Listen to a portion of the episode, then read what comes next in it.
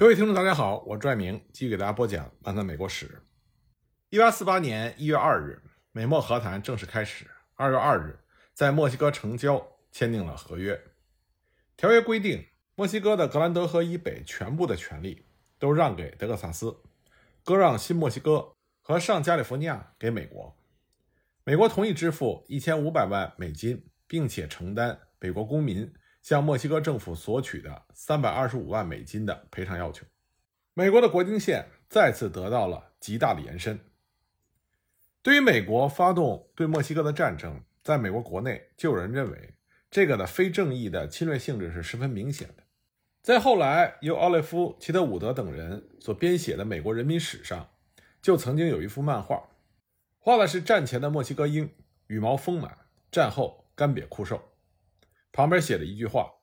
傲慢的美国佬，十九世纪在掠夺。”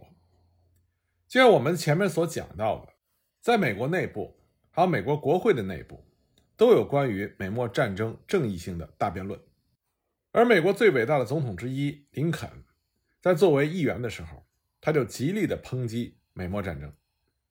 一八四八年一月十二日，林肯在议会中指出，这次战争所流的血是要控诉布尔克的。总统发动的对墨西哥的战争是没有必要的和违反宪法的。而另外一位后来的美国总统格兰特，在他的回忆录中也说，这是一场最不公正的强国反对弱国的战争。但是也有人为他辩护。美国史学家贾斯汀·史密斯在他的著作《同墨西哥的战争》中，他声称这不是为了征服而进行的战争。而布尔克总统在1846年12月。他的第二个年度咨文中，也称美国对墨西哥开战是有道理的。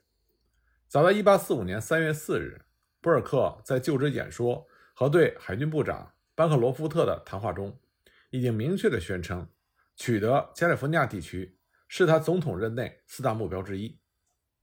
5月9日，布尔克在他的日记中这么写的：“他说，我们有进行战争的充分理由。如果我不这么做，那我就是没有尽到职责。”一八四八年十二月五日，布尔克总统在致国会的第四个年度咨文中，他坦率地承认，这场战争已经产生和显示了伟大的结果，对我国未来的进步具有不可估量的重要意义。在不到四年的时间里，德克萨斯合并于美国，通过条约，美国又获得了新墨西哥和上加利福尼亚地区，这几块领土的总面积是一百一十九点三万平方英里。也就是七点六四亿英亩，不包括俄勒冈，也有八十五点一六万平方英里。这个面积比之前美国全部土地的半数还要多，相当于增加了美国全国面积的百分之六十。美墨战争的结果使美国获得了西南部广阔的、肥沃的土地和丰富的资源，推动了西进运动的发展，有利于经济大国的布局，并且加快了工业化的进程。对此，布尔克直言说：“加利福尼亚仅就现在的价值和意义而言，它与四十五年前从法国手中获得美好领土路易斯安那一样，对联邦其他各州的关系十分的重要。加利福尼亚沿岸无疑会很快出现一个商业中心，San Francisco 等太平洋沿岸的港口的兴起，就打开了美国通向东方贸易的渠道，大大缩短了美国对远东贸易的航程。”由于加利福尼亚金矿的发现，而使加利福尼亚出现了移民潮。恩格斯在1848年1月评论说：“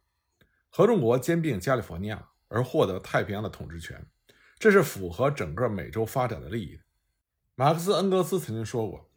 它的意义在于，加利福尼亚丰富的矿藏对世界市场上的资本起了推动作用，使整个美国在西海岸和亚洲东海岸都欣欣向荣。”使加利福尼亚和所有受到加利福尼亚影响国家形成了新的销售市场。由于加利福尼亚的发展，必须建立完全新的世界交通线。自从有了这种全世界海洋航行的必要的时候起，地球才开始成为圆的。美国在美墨战争中的直接物质损失只有一千四百七十万美金，而墨西哥在美墨战争前后被美国夺走了百分之五十五以上的领土。使墨西哥在一个多世纪里就成为了美洲的一个弱国，丧失了世界经济大国的地位。那美国领土的扩张无疑对北部的资产阶级和南部的种植园奴隶主都有吸引力。然而，南部的奴隶主怀有在政治上维护和扩张奴隶制的意图，北方的资产阶级则力图限制和反对奴隶制的扩张。一八四六年八月四日，美墨战争开始之后不久，布尔克总统要求国会拨款两百万美金，作为谈判取得新墨西哥和加利福尼亚的用处。对此呢，宾夕法尼亚的民主党众议员戴维·威尔莫特提出了批准该拨款案的附加条款。强调，从墨西哥取得的任何领土，除非被正式判定有罪的罪犯外，无论是奴隶制度，亦或是强迫劳役，都不允许存在于上述领土的任何地方。八月八日，众议院以多数票通过了这份附加书，但是八月十日，在参议院中却被搁置了下来。一八四七年二月，在波尔克的支持下，众议院又通过了类似的拨款法案。总额增加到了三百万美金。威尔莫特随即就提出了和1846年复议书相同性质的三百万美金议案的修正案，几经周折，仍然被搁置。1847年2月19日，作为南方奴隶主维护人的约翰·卡尔洪提出了维护奴隶制的答辩。他警告说，如果北方与南方的平衡被打破，它将预示着政治革命、无政府状态、内战。和普遍不幸的降临，这说明美墨战争和美国领土的扩张，使得南北方的矛盾进一步的激化。美墨战争在军事上对于之后发生的南北战争也有着重大的影响。在南北战争中，双方的军事将领不少都参加过美墨战争。美墨战争实际上就成为了南北战争双方将领的练兵场。他们由于政治态度的不同而分属两部分。后来在联邦军队中。有格兰特、希尔曼、米德、胡克、麦克米伦、波普、托马斯等等，而南部联邦军队中则有罗伯特·里、杰斐逊、伯雷加德、约翰斯顿、布雷格等人。所以呢，一些史学家也把美墨战争看成是美国内战的先驱，美国内战的课堂，这是有一定道理的。美墨战争对于美国的影响深远，但是它对于墨西哥的影响则更加的巨大。它打断了墨西哥社会发展的正常进程，破坏了墨西哥政治经济发展的正常秩序。墨西哥独立战争结束之后，墨西哥继承了西班牙殖民地以来的一切遗产。大地产制不仅没有在独立战争中受到打击，反而有了较大的发展。在1810年，墨西哥有大地产4944个，到独立后的1854年，增加到了6092个。在大庄园里，主要产品仍然是以甘蔗、棉花、玉米和肉类为主，全部生产带有明显的单一作物制和殖民地的性质，仍然采用债役制和其他前资本主义的剥削方式。工业方面，殖民地时代的采矿业，特别是贵金属开采业，是最重要的工业部门。到了19世纪40、50年代，它的技术和方法仍然极为原始和落后。工业中发展最为迅速的是棉纺工业。墨西哥独立之后，迅速形成了以墨西哥、普布拉、贝拉克鲁斯和瓜达拉哈拉为中心的纺织业。蒸汽机开始代替手工业，进入到生产领域。无可否认，在通往近代国家的道路上，墨西哥正在沿着自身的发展轨迹，在继承了殖民地全部遗产的基础上，蹒跚着前进。虽然它步伐极其缓慢。但这必定是独立的墨西哥他自己的发展和进步。可是，继1829年和西班牙发生战争，1838年和法国发生战争之后，1846年和美国又发生了大规模的美墨战争。这些战争一次比一次具有破坏性和掠夺性，尤其是以美墨战争最为严重。将近两年的美墨战争，大批的墨西哥居民被屠杀，无数的庄园被焚烧，大片资源丰富的领土被掠夺。平均不到十年一次的外敌入侵，尤其是美国这个近邻的侵略，迫使墨西哥人在几十年的时间里不断的放下锄头，拿起武器，浴血战斗。墨西哥社会正常的发展进程就一而再、再而三的被打断。独立后几十年发展所积累的财富、设备、技术等，都不断的遭到破坏和掠夺。每一次战争之后，墨西哥的发展又几乎得从头开始，从头积累。这一走一回头的发展，就具有明显的金额小、周期短、破坏性大、影响恶劣的特点。使得墨西哥的经济发展长期缺乏和平安定的周边环境。美墨战争肢解了墨西哥作为一个完整的独立国家，它夺取了墨西哥最富饶的领土，破坏了墨西哥的领土完整和民族统一。这对于墨西哥以后的经济发展是一个直接的损失。一八四八年二月二日所签订的美墨和平条约，迫使墨西哥割让了资源丰富、经济基础雄厚、文化相对发达的地区，墨西哥的主权和民族独立就受到了严重的破坏，而民族尊严也受到了侮辱。被美国强占的大片领土，蕴藏着丰富的石油、天然气、硫磺、铜、盐、锡等矿产资源。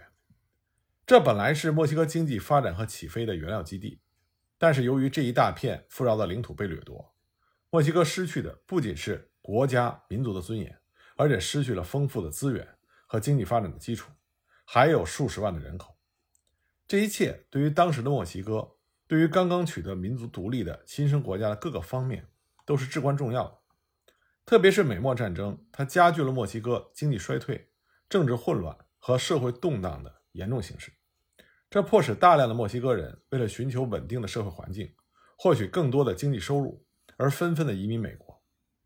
在美墨战争后的二十年时间里，墨西哥在美国的移民人数从八万增加到了四十三点六万。形成了墨西哥历史上向美国移民的第一次高潮，因此美墨战争及其战后强加给墨西哥的不平等条约，对于墨西哥的经济发展，对于墨西哥民族工业的腾飞，都是一个直接的、不可估量的损失。这也是之后造成墨西哥经济长期发展缓慢的重要原因之一。而且美国人在美墨战争中的强盗形象，深深留在了墨西哥和美洲各国人民的记忆深处。这也使得之后在相当长的时间里，影响到了美墨关系的正常发展。我们前面谈到的维拉克鲁斯保卫战，当时美国的斯科特将军为了避免自己的部队遭受重大的损失，所以用猛烈的炮火轰击该城达数天之久，这致使城里的街道血流成河，很多平民都无辜的身死。而后来在美军占领墨西哥城之后，他们的表现也更加的残暴。杀人越货、对和平的居民制造暴行和抢劫的罪行，都是司空见惯。因此，战争中的美军给墨西哥人民留下了永远抹不掉的伤痕和痛苦的记忆。这就使得在美墨战争之后，在相当长的时间，美国成为了墨西哥人的头号敌人和最危险的侵略者。这也成为了直接影响到之后很长时间美墨关系的重要因素。而美墨战争中，美国的侵略性。让墨西哥人对这个虎视眈眈的强大近邻充满了恐慌和不安。